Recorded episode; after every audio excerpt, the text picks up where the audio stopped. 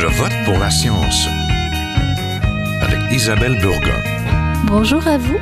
Pour cette dernière émission avant Noël, nous voulons vous faire voyager et même rêver un peu. Le 22 décembre prochain, la fusée Ariane 5 emportera enfin à son bord le télescope spatial James Webb. Tout est géant dans ce projet. Le télescope sera en orbite à 1,5 million de kilomètres de la Terre. Il possède un miroir astronomique large comme un terrain de tennis et des instruments scientifiques de pointe susceptibles d'explorer les confins de l'univers. Le successeur de Hubble est le fruit de plus de 20 ans d'avancées technologiques astronomiques et d'un partenariat entre l'Agence spatiale canadienne, la NASA, et l'Agence spatiale européenne.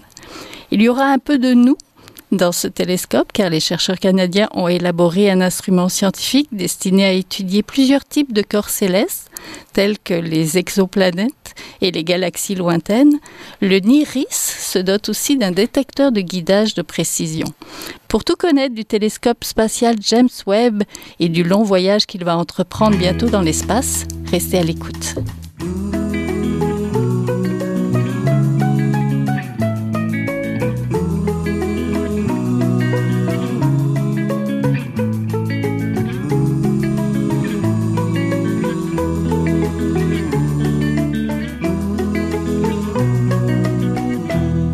Jours avant Noël, le 22 décembre prochain, la fusée Ariane 5 décollera de Kourou, en Guyane française, avec à son bord le télescope spatial James Webb, un événement attendu et pas que par les astronomes.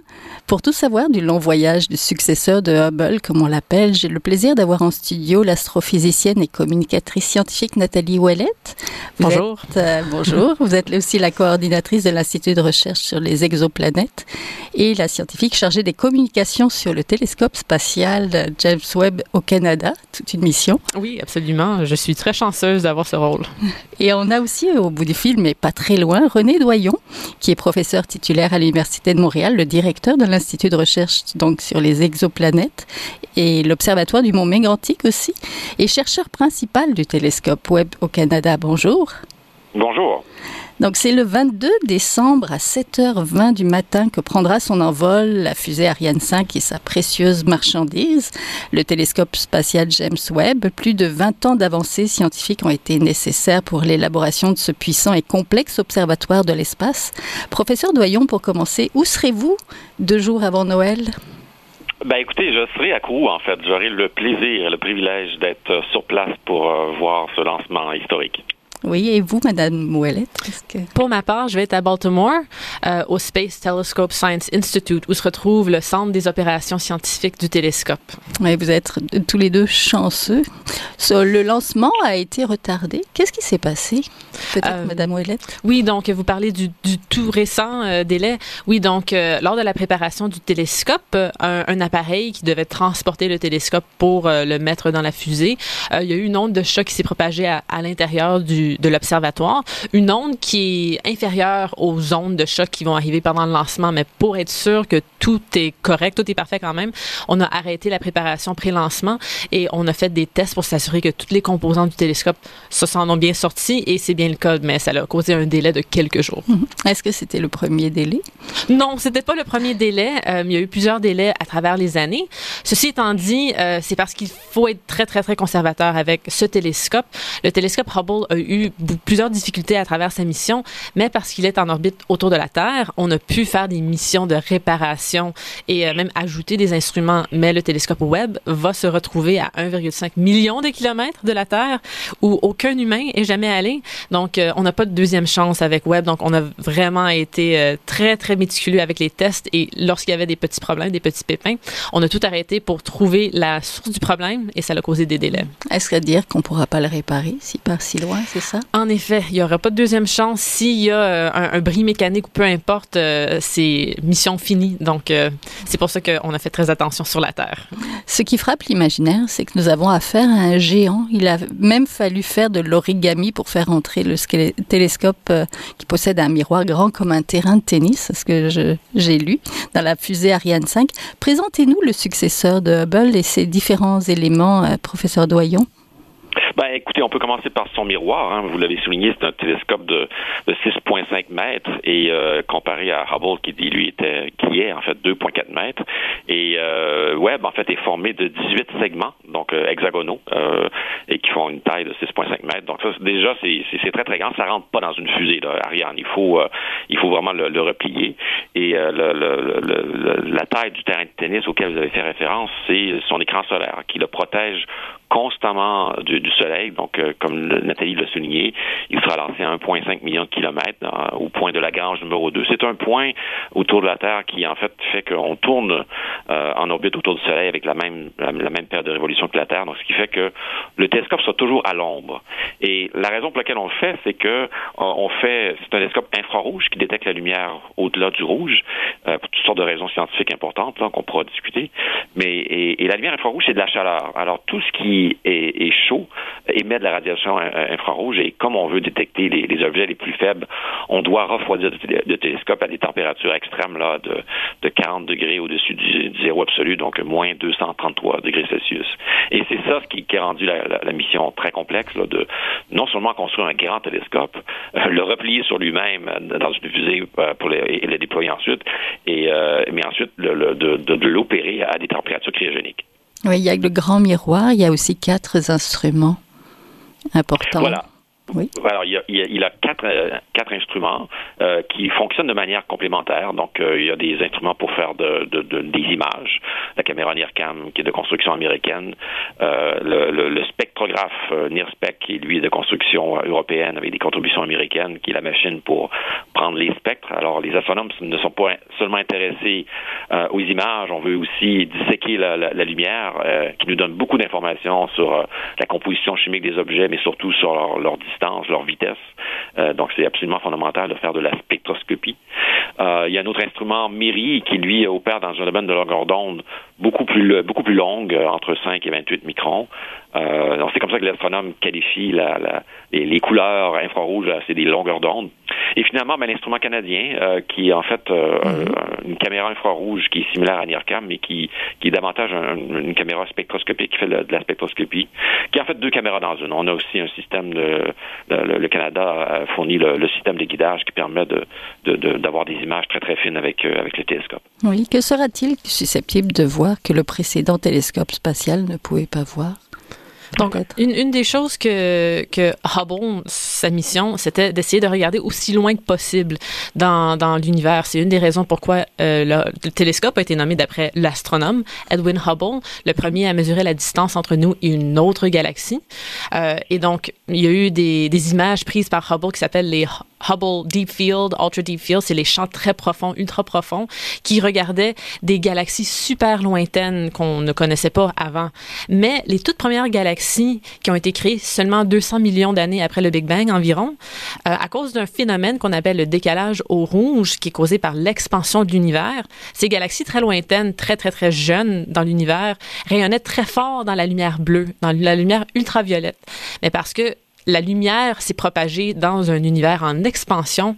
Cette lumière a été étirée vers le rouge et vers l'infrarouge. Donc le télescope Hubble n'était pas capable de voir ces toutes premières galaxies, mais parce que Webb a été développé pour regarder de la lumière infrarouge, il va être sensible justement à ces toutes premières galaxies, cette première lumière presque qui provient des confins de l'univers. Donc ça, ça va être... Euh, il y a plusieurs choses que Webb va pouvoir faire que Hubble ne pouvait pas faire, mais ça, c'est une des grandes missions que Webb va pouvoir faire. Oui, professeur Doyon, qu'est-ce que vous avez hâte de le...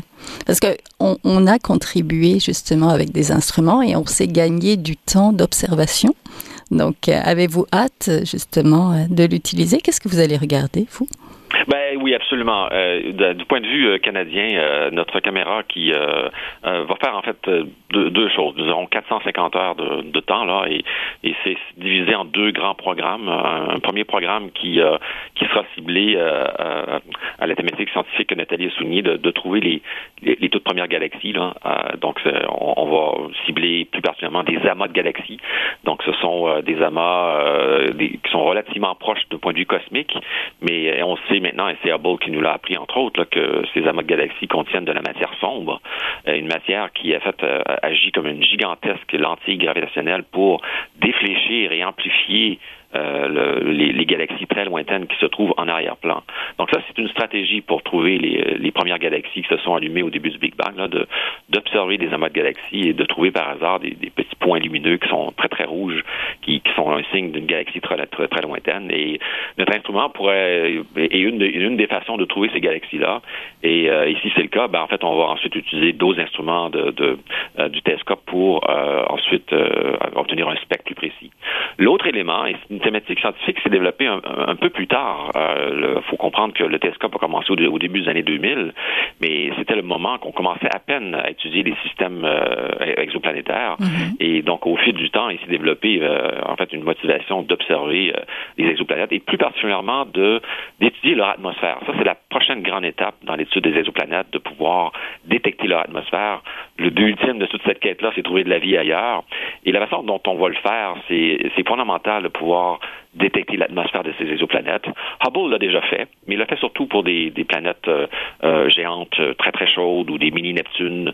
Euh, et mais Webb aura vraiment la capacité, en particulier l'instrument canadien, de pouvoir détecter l'atmosphère de planètes terrestres de la taille de, de, de, la Terre, et aussi d'en déterminer la composition chimique. Y a-t-il de l'eau? Y a-t-il du méthane? Y a-t-il du, CO2 Donc ça, pour moi, c'est un c'est un, un, programme scientifique extrêmement important. Et d'ailleurs, on va y dévouer là, plus de 200 heures dans, notre équipe pour, euh, pour faire ça, étudier toute une variété de, de, systèmes planétaires euh, pour détecter leur atmosphère. On va cibler des systèmes euh, qui, qui transitent leur étoile, donc ce sont des, des systèmes qui, de notre perspective, des, planètes qui passent devant leur étoile, donc on peut détecter le, la baisse de luminosité. Mm-hmm. C'est comme c'est comme si les, étoiles nous faisaient un clin d'œil. Mm-hmm. Euh, mais là ici on parle de détecter la petite couche d'atmosphère. Euh, alors lorsque la, planète passe devant l'étoile, la lumière euh, de, l'étoile est filtrée par l'atmosphère et comme ça on peut arriver à, obtenir un, un, spectre équivalent de l'atmosphère. Donc c'est une mesure extrêmement délicate, mais qui nécessite la puissance d'un très grand télescope comme Webb qui opère dans l'infrarouge et avec des instruments euh, optimisés pour la chose. C'est ce qui a été fait avec, avec Webb, notamment avec l'instrument canadien. Je souligne toujours, euh, quand on parle d'exoplanètes et de Hubble et de Webb, Hubble a fait des découvertes assez fantastiques dans le domaine des exoplanètes, mais Hubble a été conçu majoritairement dans les années 70 et 80, avant même que la toute première exoplanète a été détectée en 1995. Mais les exoplanètes ont été incorporées dans la mission scientifique de Webb dès le début. Donc, les découvertes qu'on va pouvoir faire avec un instrument conçus avec cette idée en tête déjà vont être vraiment remarquables.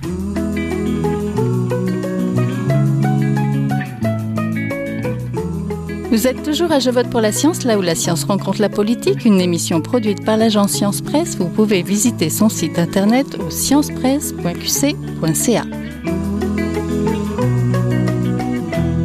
on a quand même un bel héritage de Burl avec des images qui nous ont fait beaucoup, beaucoup rêver. Absolument. Donc, euh, quand vous comparez, euh, professeur Doyon, quand vous comparez les deux, qu'est-ce que finalement euh, James Webb ouvre comme perspective que Hubble? Mais j'aimerais d'abord peut-être que vous me résumiez un petit peu ce que nous a apporté Hubble quand même. Ben, écoutez, oui, écoutez, Hubble a, fait plein de choses. Euh, Nathalie l'a souligné là, le, de, pouvoir sonder euh, l'univers lointain là, donc et euh, donc les, premières galaxies dans les premiers milliards d'années du Big Bang là, Hubble s'était rendu à quelques peut-être 500 millions d'années après le Big Bang, mais on sait que les premières galaxies se sont probablement allumées là un, peu avant, peut-être 100 ou 200 millions d'années. Et mais il y a un problème fondamental, comme Nathalie l'a souligné, c'est que ces galaxies là, elles sont elles elles émettent surtout copieusement dans l'ultra ultraviolet et, et euh, avec l'expansion de l'univers, elles, décalent leur, spectre, leurs images se décalent dans l'infrarouge. Et donc, on aurait beau avoir le télescope visible le plus grand au monde, on ne les verrait pas. Donc, il faut vraiment aller euh, dans l'infrarouge. Alors ça, c'est un élément important. Et l'autre élément euh, est bien sûr les exoplanètes. Et comme le soulignait Nathalie, ce n'était pas prévu. Donc, les instruments qu'on a mis à bord de Hubble au fil du temps n'étaient pas nécessairement conçus pour étudier les, exoplanètes, mais on, a appris au fil du temps qu'on pourrait, qu'on peut, on, qu'on peut les utiliser pour faire ce genre de sciences-là. Et, euh, et comme le, le soulignait Nathalie, dans le cas de Webb, là, c'est un peu le contraire. On a vraiment on a pu définir et optimiser les instruments pour faire ce genre de sciences-là. Oui, Nathalie Ouellette, quels sont les objectifs scientifiques du télescope James Webb? Donc, il y en a quatre principalement. Le premier, c'est les, les, mondes lointains, les mondes extraterrestres. Donc, on a parlé beaucoup d'exoplanètes, mais il y a mhm. aussi des mondes dans le système solaire qui sont très intéressants comme cible pour Webb. On peut pas regarder à l'intérieur de l'orbite de Webb. Donc, la mhm. Terre, la Lune, Mercure et Vénus sont hors question, malheureusement, parce qu'il faudrait pointer le télescope vers le oui, Soleil. c'est ça qui pointe de, finalement de l'autre côté. Exactement, du côté anti-Soleil. Mais Mars et toutes les planètes au-delà de ça, euh, en particulier des lunes de glace très intéressantes pour la recherche de la vie extraterrestre autour de Saturne et Jupiter. Euh, ça serait très intéressant pour, pour Webb. Il va pouvoir étudier ces mondes-là. Donc ça, c'est des mondes lointains extraterrestres. Il y a aussi la vie des étoiles allant de leur naissance dans des pouponnières d'étoiles, des, des régions où il y a énormément de poussière cosmique qui bloque la lumière visible. Mais la lumière infrarouge peut percer cette euh, poussière. Donc, Webb va être vraiment un, un, un, instrument parfait pour étudier. Euh... les pépinières, pénétrer dans les pépinières. Exactement, c'est ça. C'est pas discret. oui, c'est ça, mais je pense, je pense que ça ne leur dérangerait pas trop les étoiles. Mais étudier la vie des étoiles au complet jusqu'à leur mort, où elles deviennent des naines blanches, des trous noirs même, des étoiles à neutrons. Euh, il y a aussi étudier les galaxies, leur évolution à travers toute l'histoire de l'univers, des toutes premières galaxies qui ont été créées, jusqu'aux galaxies qui sont proches de nous. Les galaxies, j'aime beaucoup les comparer à des animaux dans des troupeaux. Souvent, elles se retrouvent en groupe ou en amas et elles interagissent entre elles. Elles rentrent en collision, elles, euh, elles sarcellent un peu gravitationnellement et donc euh, ça fait des phénomènes très intéressants du côté évolution des galaxies. Donc ça, c'est une autre mission. Et finalement, mm-hmm. c'est euh, percer les mystères de l'univers primordial. Donc vraiment essayer de regarder aussi loin que possible avec ce télescope. On espère environ 200 millions d'années après le Big Bang. 200 millions d'années, ça sonne long comme mhm. temps sur la Terre. Mais si on prenait l'histoire au complet de l'univers, 13,7 milliards d'années, sur un calendrier humain, euh, et on se mettait, nous, à l'ère moderne, au 31 décembre, juste avant minuit, regarder à 200 millions d'années après le Big Bang serait comme regarder au 6 janvier précédent. Donc, on regarde très loin dans l'histoire de l'univers. Oui. Est-ce que, professeur Doyon, est-ce qu'on peut dire que James Webb va remonter le temps? Donc ben, en fait, c'est le cas de tous les télescopes. Hein. C'est ça qui est la, puissance de l'astronomie euh, à cause de, que, la, lumière euh, voyage à une vitesse finie, hein, 300 000 km à la seconde, ce qui fait que lorsqu'on regarde loin, en fait, on regarde dans le dans le passé. Donc, euh, c'est le cas, c'est pas spécifique à Webb, c'est le cas de tous les télescopes. Plus on regarde loin, plus on regarde dans, le passé, et c'est ça la, puissance de, de, de, cette science, de pouvoir étudier les objets tels que c'était il, il, y a très longtemps. Et ben, pour voir remonter aussi loin, ça, ça prend une machine vraiment, euh, une machine complexe aussi grande que Webb et surtout, surtout opérant dans le domaine infrarouge. C'est la principale évolution qui sera faite par rapport à, Hubble. Et Hubble, au fil des, des années, a été euh, euh, mis à niveau pour avoir des instruments infrarouges, mais il, opérait, il n'y avait pas des, des longueurs d'onde très très longues et aussi il n'était pas dans un environnement stable pour le faire. Hubble tourne autour de la Terre en, en 90 minutes, donc il y a souvent le soleil qui, qui, le réchauffe et donc c'est ça, crée des conditions euh, très instables qui sont qui sont pas idéales. Donc euh, Webb lui sera constamment à l'ombre du soleil euh, derrière son écran solaire de la, taille d'un terrain de tennis et donc il sera beaucoup beaucoup beaucoup beaucoup plus sensible et beaucoup plus stable. Oui, vous, vous travaillez sur la recherche, la caractérisation des nets brunes, des exoplanètes, on en a parlé un petit peu, et des étoiles jeunes de faible masse. Comment ce nouveau télescope va-t-il vous aider? Ben, en fait, il, va, il va nous aider à, plusieurs niveaux. Par exemple, une, une des grandes découvertes qu'on a, qu'on a fait ici à l'Observatoire du Mont Mégantic, c'est, justement une naine brune. C'est un, corps qui est intermédiaire entre une, planète comme Jupiter et, en fait, euh, une, mini-étoile. Euh, et euh, on s'intéresse aussi, donc on, a découvert au fil du temps que cette naine brune-là, en fait, elle est jeune. C'est peut-être, peut-être en fait une planète qui, flotte dans, dans l'espace. Et, euh, et on sait que cette cette étoile-là, cette naine-là, a des nuages, donc elle montre beaucoup de variabilité. Donc on va, euh, ça fait partie de notre programme garanti d'observation d'étudier ce, système-là en détail pour mieux comprendre la, la, la, surface de, de, de, ce corps-là. Mais vraiment, le, le, le, thème principal auquel on, va aborder, c'est vraiment les, étudier l'atmosphère des planètes et plus particulièrement le fameux système TRAPPIST-1 euh, qu'on a découvert il y a, il, y a, il y a, seulement quelques années, en 2016, là, par des collègues euh, belges, euh, euh, Michael Gion. Alors, TRAPPIST 1, c'est sept petites planètes qu'on sait de la taille de la masse de la Terre qui transitent autour d'une petite étoile à peine plus grande que Jupiter. Et trois de ces planètes-là sont dans la fameuse zone habitable. Donc la zone ni trop près ni trop loin de, l'étoile où on peut espérer trouver, trouver de l'eau liquide à leur surface. Et, bien sûr, Hubble les a observés, mais mhm. on n'a pas, il n'est pas assez puissant pour dire euh, avec certitude si ces planètes-là ont une atmosphère. Donc ça, c'est une des missions là, une des premières missions que Webb va faire, c'est de euh, répondre à la est-ce que ces planètes-là ont une atmosphère? Et si tel est le cas, de quoi est-elle composée? Donc euh, ça pourrait être une des grandes premières découvertes que Webb va faire, de montrer qu'il y a peut-être de l'eau dans ces planètes-là. Et en fait, on s'attend aussi à une nouvelle découverte. On, on, prédit l'existence de, de planètes qu'on dit des planètes des planètes océaniques, c'est-à-dire une planète qui, qui n'a pas de continent, qui est un cœur rocheux couvert d'un immense océan. Et bien sûr, euh, cette planète-là devrait avoir une atmosphère riche, euh, riche en eau. Et Webb aura la capacité de pouvoir faire ce genre de découverte-là. Et euh, alors, c'est surtout ça, qui, qui, qui, m'anime. Ça apporte beaucoup d'espoir, de projets, de rêves. Madame Ouellette, vos recherches vous portent sur la formation et l'évolution des galaxies, en particulier celles qui se trouvent en amas. Qu'attendez-vous de ce nouveau télescope spatial? Donc, vraiment, pouvoir regarder les toutes premières galaxies pendant un moment de l'univers où l'évolution des galaxies était très, très, très active. Ça va être très intéressant. Il y a encore plusieurs mystères qui entourent euh, le développement de surtout des très grosses galaxies, d'immenses galaxies qu'on a pu apercevoir, observer euh, dans l'univers relativement jeune, pas au tout début, mais on ne comprend pas comment elles ont pu devenir aussi massives aussi rapidement. Donc, pouvoir regarder vraiment leur évolution au tout début, comment elles ont pu grandir aussi vite, produire des étoiles aussi rapidement, se collisionner et manger d'autres galaxies aussi rapidement, ça va, euh, ça va m'intéresser énormément. Des galaxies cannibales, oui, finalement. Absolument. Quelle est l'implication peut-être importante de l'industrie canadienne dans l'astronomie spatiale? Oui, c'est une grande collaboration, ce, ce télescope-là. Mhm. Euh, à travers le monde, on parle de plus de 10 000 scientifiques, ingénieurs, gestionnaires, euh, des personnes de, de, toutes sortes de domaines. Au Canada, le pivot vraiment, euh, c'est l'Agence spatiale canadienne. C'est eux la, la, contribution importante. Mais l'industrie canadienne, bien sûr, a eu une grande contribution. Honeywell Canada, qui était avant comme dev, c'est eux qui ont vraiment développé beaucoup du, de l'instrument canadien, euh, la caméra de guidage FGS et puis l'instrument euh, scientifique NIRIS. Euh, il y a aussi d'autres industries, ABB.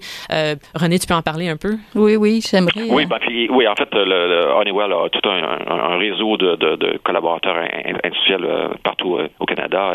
Mais aussi, en fait, l'équipe scientifique a contribué aussi de, point de vue technique, particulièrement ici à l'Université de Montréal, où est-ce qu'on a, on a conçu certains des éléments optiques là, qui, permettront de faire la, spectroscopie de NIRIS et on a aussi qualifié certains des éléments optiques. Mais bon, mais soyons clairs, le, gros du travail a été fait par, l'industrie de haute technologie à, Honeywell. C'est un travail d'équipe là qui, qui, qui, a fallu utiliser tout ce qu'on avait de meilleur au Canada, dans l'Agence spatiale canadienne, l'industrie de haute technologie, Honeywell, le Conseil national de recherche et, toutes les universités canadiennes avec l'Université de Montréal en tête. Là.